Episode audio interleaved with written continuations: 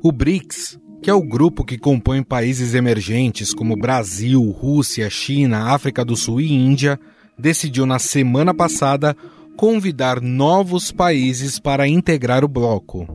23 países haviam pedido a adesão aos BRICS, mas somente Arábia Saudita, Argentina, Emirados Árabes Unidos, Egito, Irã e Etiópia foram oficialmente convidados. A ampliação do bloco, que é formado atualmente por Brasil, Rússia, Índia, China e África do Sul, foi justamente o principal tema dessa última reunião. Os chineses foram os principais defensores dessa ideia. Pequim tenta aumentar a sua influência global e evitar o seu isolamento em um momento mais frágil da relação com os Estados Unidos e com a Europa Ocidental.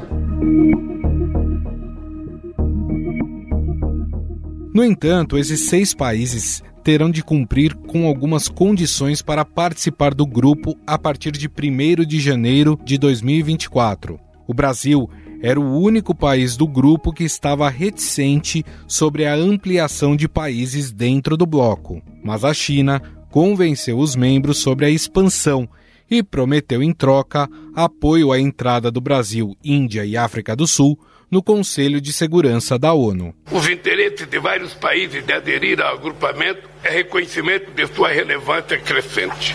Trata-se de mais uma oportunidade para avançar as preocupações do Sul global com as desigualdades e com o desenvolvimento sustentável. Mas existem interesses próprios de quem está dentro e de quem está fora em relação a esse crescimento do grupo. A Rússia, por exemplo, vê a expansão dos BRICS como uma forma de isolar a Ucrânia na guerra promovida por ela. Achamos positivo que o número crescente de países, entre eles os países dos BRICS, também esteja engajado em contato direto com Moscou ou com Kiev. Não subestimamos as dificuldades para alcançar a paz. Tampouco podemos ficar indiferentes às mortes e à destruição que aumentam a cada dia.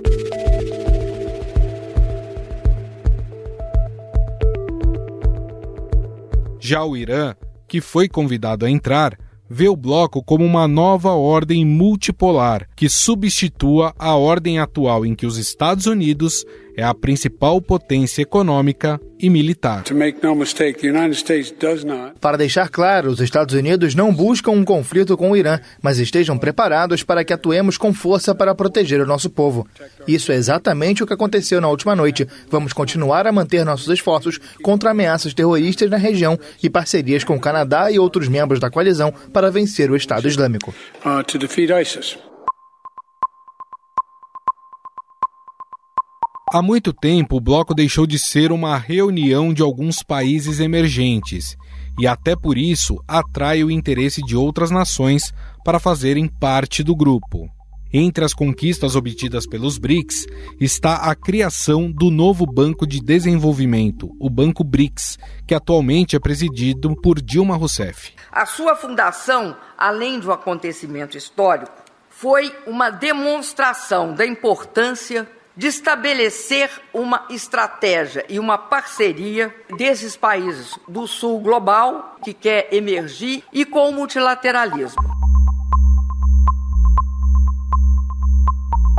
O banco tem 50 bilhões de dólares em capital para financiar infraestrutura e projetos relacionados ao clima em países em desenvolvimento. Além disso, o grupo tem trabalhado para acabar com a dolarização das transações comerciais entre os países do bloco. Em abril, durante a visita de Lula a Pequim, Brasil e China assinaram um memorando de entendimento para fortalecer seu comércio em moedas locais, sem a necessidade do uso do dólar. A criação de uma moeda para as transações comerciais e de investimento entre os membros dos BRICS aumenta nossas opções de pagamento e reduzem nossas vulnerabilidades.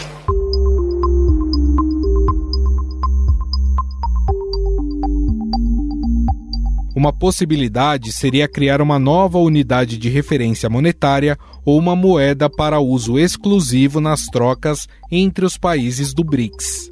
Embora exista essa discussão, as transações comerciais entre seus membros permanecem relativamente baixas, na ausência de qualquer acordo de livre comércio para o bloco. O grupo conquistou importância mundial graças à China, que é a segunda maior economia do mundo em termos de PIB, e também à ascensão da Índia, que é a quinta maior economia global e a potência econômica que mais cresce no mundo. De 1961 até 2019, a Índia cresceu em média 5,2% ao ano. Como resultado, o PIB indiano em 2019 era quase 20 vezes maior do que o de 1961. Os países membros do BRICS representam mais de 42% da população mundial, além de responderem por quase um quarto do produto interno bruto global e 18% do comércio mundial. Esses números devem ser alterados com a entrada dos novos membros.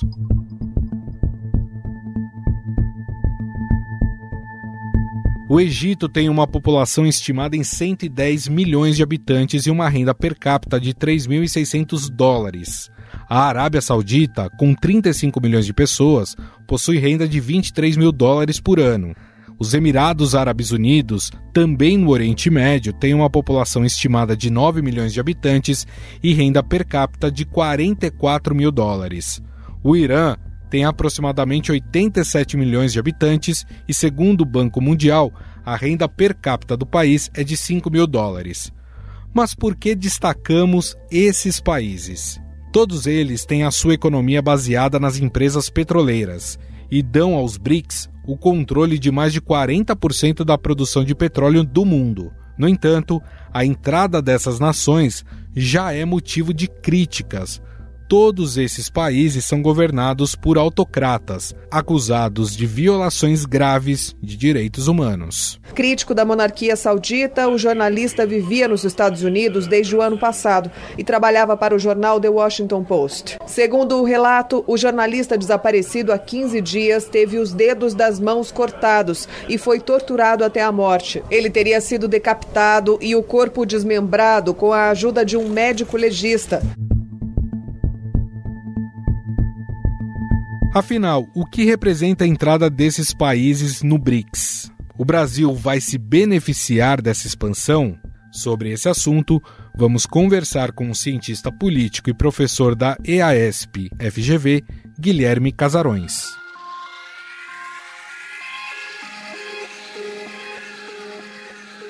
Tudo bem, professor? Tudo bom, obrigado pelo convite, é um prazer estar aqui com vocês. Prazer é todo nosso. Professor, essa expansão, ela partiu principalmente de uma certa pressão da China e da Rússia. O Brasil estava um pouco reticente em relação a ampliar o número de países do grupo.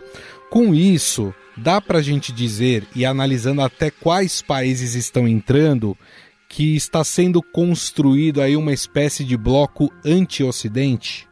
Olha, esse claramente é o primeiro sinal que chega a, aos presidentes e chefes de governo de países ocidentais. Né? Essa nova configuração dos BRICS ela tem uma face, uma faceta anti-ocidental, que, se não for óbvia, pelo menos é assim que ela tem sido interpretada nesse círculo de poder do Ocidente. Essa é a segunda expansão que os BRICS têm. Né? A primeira foi em 2011, quando na conferência de Sanya, na China, a África do Sul foi incluída no bloco inclusive dando aí a sigla, né, o S, não o S de plural, mas o S de South Africa, e são mais de 10 anos aí, são 12 anos sem nenhuma outra expansão. Num primeiro momento isso sequer era colocado como uma, como uma grande é, temática do bloco, mas à medida é, que o bloco foi ficando mais relevante do ponto de vista político, com a inauguração do novo Banco de Desenvolvimento em 2015, eu acho que é, a própria percepção do mundo sobre os BRICS vai mudando vai se encarando os BRICS pouco a pouco como um bloco de poder real, mais do que meramente um fórum de, discussões, como era a proposta original. E isso acaba gerando pressões para que novos países ingressem no bloco.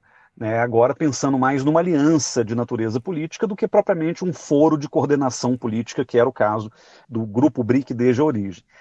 Agora, essa entrada, assim como a entrada da África do Sul em 2011, ela tem um dedo da China muito claro, porque para os chineses é, é, muito importante consolidar uma legitimidade internacional. a China se alça à condição de grande potência do mundo, da segunda potência do, do, planeta. Ela vem numa disputa cada vez mais acirrada com os Estados Unidos em termos tecnológicos, comerciais e mesmo geopolíticos, de modo que para os chineses consolidar alianças com cada vez mais países, e sobretudo em regiões onde a China tem interesses específicos, como é o caso da África ou mesmo da América Latina, é uma grande vitória para eles. Agora, isso não, não foi o suficiente para justificar qualquer tipo de expansão até o ano passado. O que, que acontece no ano passado de diferente? O início da guerra da Ucrânia, invasão russa à, à Ucrânia em fevereiro. E isso vai mudar um pouco essa dinâmica geopolítica global, porque a resposta ocidental foi muito forte. A reorganização do mundo em termos de Ocidente e não Ocidente ficou muito clara com a invasão da Rússia e com o padrão de apoio à Ucrânia e à Rússia nesse contexto. Então, a partir do ano passado, essa expansão dos BRICS começou também a assumir um, interesse para os russos, na medida em que para eles também consolidar esses apoios políticos que ajudam na sustentação do conflito né, em território ucraniano, isso também acaba sendo muito fundamental. Então, como você colocou na sua pergunta, Rússia e China são os vencedores é, naturais desse processo, eu diria a China mais que a Rússia, uhum. porque o projeto chinês é de longo prazo, da Rússia talvez seja de mais curto prazo. Para o Brasil, não é necessariamente algo ruim, mas eu diria que o Brasil, e depois a gente pode conversar mais sobre isso, mas Sim. eu acho que o Brasil ele, ele perde mais do que ganha nessa, nessa expansão, pelo menos no formato que ela assume. É, a gente já vai falar do Brasil, até porque o Brasil teve uma pequena vitória, né? Porque conseguiu trazer a Argentina para dentro desse grupo.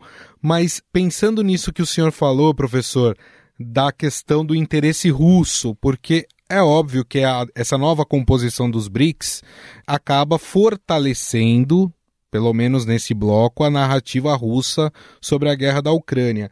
Qual é o risco disso acabar fazendo com que os BRICS passem a serem vistos, né, por outros países, principalmente Estados Unidos e os países europeus, como uma espécie de eixo do mal? Eu não sei se a terminologia a ser utilizada pelo governo americano ou por outros governos ocidentais é, será essa. Lembrando que eixo do mal foi uma expressão criada pelo George W. Bush, presidente republicano, lá no começo dos anos 2000, para falar de países que teriam ali alguma ligação com grupos terroristas, né? E aí uhum. o eixo do mal era basicamente Afeganistão, Irã, Iraque e Coreia do Norte, né? No caso de hoje, eu acho que essa dicotomia entre bem e mal não está tão demarcada assim. É claro que com a invasão russa da Ucrânia, a Rússia se coloca como um antagonista natural do Ocidente, como um agressor, como um violador né, da, da soberania nacional e, e etc. Mas eu acho, por exemplo, que os Estados Unidos têm relações muito positivas com a China, sobretudo no campo comercial. Índia, Brasil também representam aliados importantes norte-americanos, de modo que para os Estados Unidos é, antagonizar abertamente os BRICS também não será um bom negócio. Então, eu acho que é uma afirmação de poder, né, um bloco que se expande e que se reforça como um, um grande centro de poder mundial, e que, apesar dos sinais de uma certa postura anti-Ocidente, eu acho que não interessa nem aos BRICS, pensado como bloco, uhum. nem aos países ocidentais essa dinâmica de confrontação direta. Então, é claro que é, haverá daqui para frente um grande debate nos círculos políticos, acadêmicos, decisórios norte-americanos sobre o que fazer e como se comportar diante dessa nova realidade de uma aliança mais formal entre países, alguns abertamente antagônicos aos americanos, como é o caso do Irã, alguns até aliados com a Arábia Saudita, mas que estão ali tentando se reposicionar no tabuleiro global. Mas eu não acho que a mera expansão dos BRICS levará a um antagonismo é, aberto e irreconciliável entre Ocidente e esse novo agrupamento.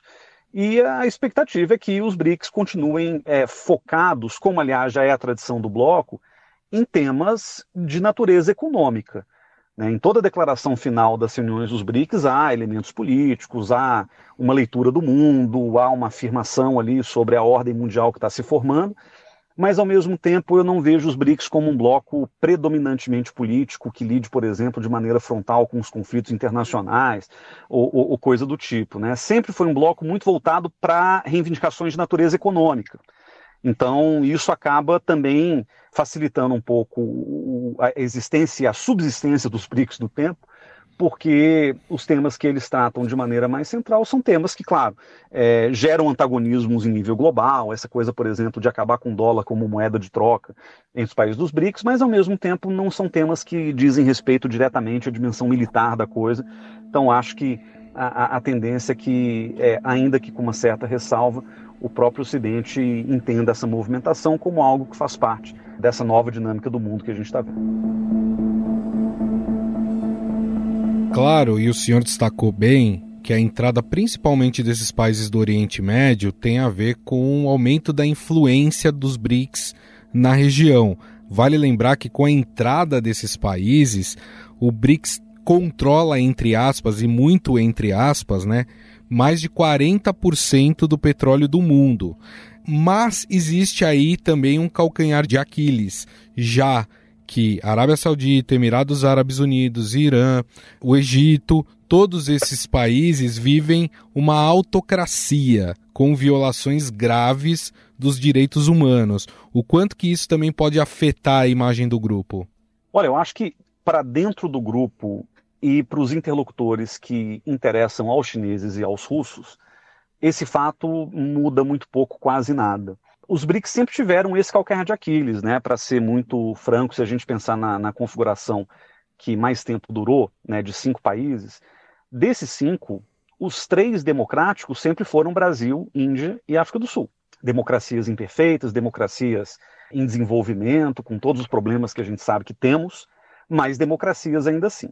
Rússia e China, é, desde que os BRICS tiveram a sua primeira reunião de chefe de Estado em 2009, a própria Rússia já não era mais uma democracia no sentido liberal do termo, a China nunca foi.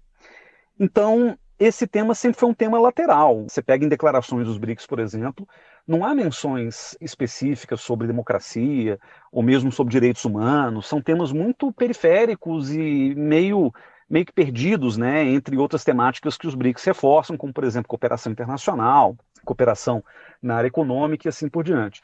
Então, assim, é, a, a entrada de países predominantemente autocráticos não muda o fato de o bloco já estar dividido desde a sua origem entre democracias e não democracias. Né? É, agora, é claro, o fato de hoje a gente ter uma maioria de países autoritários no bloco pode ser um pretexto para que o Ocidente, ou países que têm ali qualquer interesse em lidar com os BRICS, que esses países interpretem o bloco agora como um bloco predominantemente autocrático e isso pode mudar a maneira como esses países se comportam uns com relação, aos outros e esses países com relação ao próprio bloco. Então, é, é, mais uma questão de narrativa, no fim das contas, sobre que tipo de característica vai ser ressaltada dos BRICS para justificar uma aproximação, um distanciamento do bloco por parte, por exemplo, de países ocidentais, do que uma novidade em termos de configuração. Porque, de novo, o Brasil sempre esteve ali, sempre foi democrático, a Índia a mesma coisa. É, talvez o embaraço maior, se eu puder colocar dessa forma, seja para as próprias democracias que estão ali. Né? Menos do que para fora e muito menos do que para a China e para a Rússia. Para o Brasil e para a Índia, talvez, a Índia está num caminho diferente, né? porque eles já estão num governo com perfil autoritário, ainda que numa democracia, há algum tempo.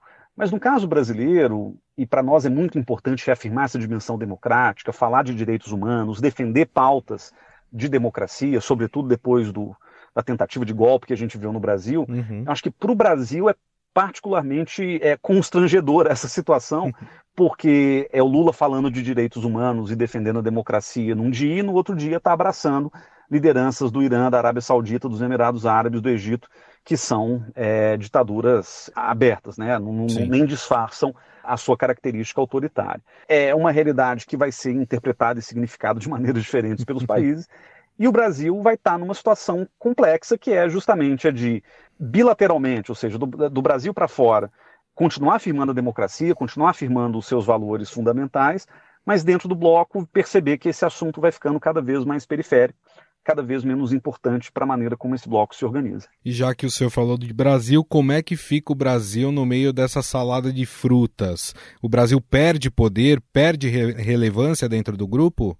Perde, mas também pode ter janelas de oportunidade importantes aí para frente. É, qual que é a grande janela de oportunidade? O Brasil, desde a chegada do presidente Lula para o seu terceiro mandato, ele tem uma proposta, um projeto muito claro de reposicionamento internacional. Em parte pelo que a gente viu acontecer durante o governo Bolsonaro, em parte porque esse é o projeto do presidente Lula. Né? Ele nunca escondeu isso, o desejo de colocar o Brasil na, na condição de grande potência, ter uma expressão internacional relevante, tanto pessoal quanto nacional. Então, é, nesse sentido de reposicionamento do Brasil no mundo, os BRICS poderão ser uma plataforma importante para que o Brasil afirme esse protagonismo, que não é um protagonismo de natureza meramente política, é um protagonismo econômico, é um protagonismo em temas ambientais, é um protagonismo em termos de direitos humanos, e em tantos outros temas em que o Brasil sempre teve uma participação importante, saúde global, por exemplo, e, e a lista é longa. Então, a plataforma BRICS pode ser útil, pode ser estratégica para que o Brasil se posicione nesses grandes temas como parte do bloco, mas também como um país cuja relevância é indiscutível e reconhecida globalmente. O lado ruim dessa história, o copo meio vazio para o Brasil, é a expansão dos BRICS foi feita em larga medida a revelia dos interesses brasileiros. Isso já foi discutido, já foi noticiado. O Brasil é, não queria que a expansão fosse tão grande, né? Os BRICS mais do que dobraram de tamanho e o Brasil tampouco queria que fosse feito tudo de uma vez. Parece que a diplomacia brasileira tentou negociar com a China, em troca da expansão do bloco, um apoio um pouco mais vocal da China à candidatura brasileira ao Conselho de Segurança. O grande problema, e isso obviamente a diplomacia brasileira não vai dizer, mas o grande problema é que, mesmo que a China diga abertamente que apoia a candidatura brasileira ao Conselho, a maneira como o Brasil negocia é centrada como membro permanente no Conselho de Segurança desde o ano de 2004, impede na prática que a China apoie a candidatura brasileira. Não interessa o que a China diga.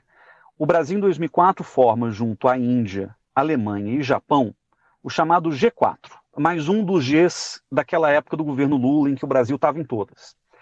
Esse G4 basicamente quer reivindicar o papel histórico e, e corrente desses quatro países que, por razões variadas, mereceriam estar como membros permanentes, inclusive com poder de veto, no Conselho de Segurança da ONU, que, como sabemos, é o órgão político mais importante das Nações Unidas, né, onde as decisões sobre conflitos, as decisões sobre questões de segurança são efetivamente tomadas. O problema é que nesse arranjo de quatro países, existem dois com os quais a China não se dá bem. Um deles está dentro dos BRICS também, mas tem rusgas aí que tem piorado, inclusive, que é a Índia né, guerras de fronteira, escaramuças né, na região ali disputada entre os dois países, uhum. é, desacordos de natureza econômica, inclusive. Então, Índia e China estão num momento difícil da, da, da, convivência entre os dois países. Então, esse é um problema e um impeditivo concreto para que a China apoie a candidatura do G4, mesmo que fale bem do Brasil, né, o G4 do jeito que foi configurado não rola. E aí o outro país é o Japão. E o Japão é um país que a China pelo que eu entendo, jamais aceitaria como um contraponto ao interesse chinês no Conselho de Segurança. Uma das grandes vantagens da China hoje, inclusive em termos estratégicos, é ser o representante da Ásia no Conselho de Segurança. Nenhum assunto asiático, seja porque interessa diretamente a China ou seja porque a China está envolvida, passa no Conselho de Segurança se a China não votar a favor. Colocar Índia e Japão e diluir enormemente o papel da China no Conselho é algo que os chineses certamente não desejam. Então, por mais que o Brasil fale, ah, a China agora está um pouco mais vocal, um pouco mais enfática com relação à nossa candidatura, isso não necessariamente se materializará numa chance maior para o Brasil entrar no Conselho. Bom, apesar, né, professor, do Brasil ter meio que aprovado essa expansão à revelia, a gente pode dizer que Lula teve a sua vitória dentro desse projeto de expansão, que foi trazer a Argentina para dentro do bloco. E aí eu queria entender o quanto que essa entrada da Argentina pode ajudar na reconstrução econômica do país e, por tabela, ajudar o Brasil nas transações comerciais com a Argentina. Olha, a Argentina já estava flertando com os BRICS há algum tempo. A Argentina é um país muito estratégico, inclusive para chineses e russos, pela questão energética. A Argentina faz parte do chamado Triângulo do Lítio na América do Sul. Então existe um interesse ali de recursos que a Argentina tem. A Argentina tem descobertas recentes agora de gás. A Argentina é uma grande produtora de produtos é, de commodities agrícolas, assim como o Brasil. Então, os argentinos dos BRICS fazem sentido mesmo se a gente não considerar a dimensão brasileira da, da coisa. Para o Brasil, é fundamental trazer a Argentina para os BRICS por duas razões. Uma de natureza política. A partir do momento em que a Argentina ingressa nos BRICS, o custo de saída ele se torna muito elevado. Ou seja, mesmo que Javier Milei assuma a presidência da Argentina no começo do ano que vem, ele vai ter que observar a agenda dos BRICS dentro da política externa argentina. Por mais que ele queira fazer grandes piruetas, grandes transformações no Estado argentino, na política econômica e na política externa, eu acho improvável que os argentinos paguem preço de sair dos BRICS, até porque setores empresariais hoje importantes que apoiam inclusive a candidatura do Milley dependem da China. Eu acho que essa equação está tá de alguma forma fechada. Então, isso acaba colocando o Brasil e a Argentina num caminho de maior alinhamento político. Agora, do ponto de vista econômico, também existe uma questão importante que é consolidar o condomínio brasileiro-argentino, que é a força motriz da economia sul-americana e que vive um problema estrutural que é o seguinte: toda vez que o Brasil tem um governo de esquerda e a Argentina tem um governo de direita, ou vice-versa, esse condomínio econômico ele trava, ele funciona muito mal. De alguma maneira, a Argentina estando nos BRICS também cria-se um contexto econômico mais favorável para que a cooperação entre Brasil e Argentina também aconteça no nível regional. Então eu vejo como algo positivo. É claro que eu poderia pensar que, por um lado, o Brasil dilui um pouquinho do seu poder, porque ele era o único representante da América Latina e agora tem a Argentina.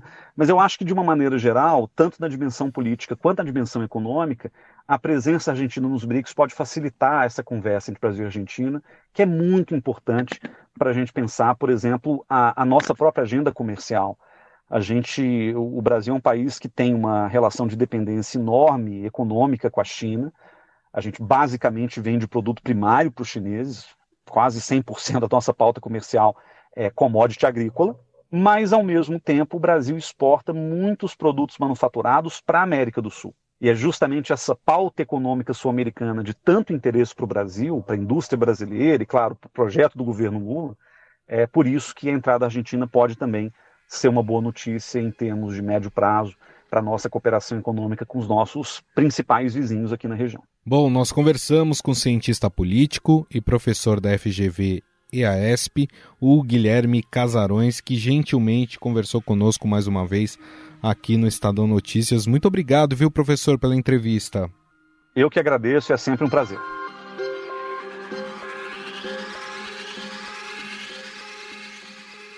Estadão Notícias.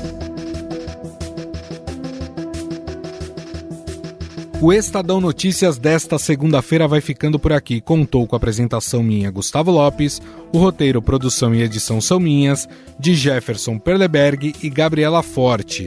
A montagem é de Moacir Biasi. Mande sua mensagem ou sugestão para o nosso e-mail podcast@estadão.com. Um abraço e até mais.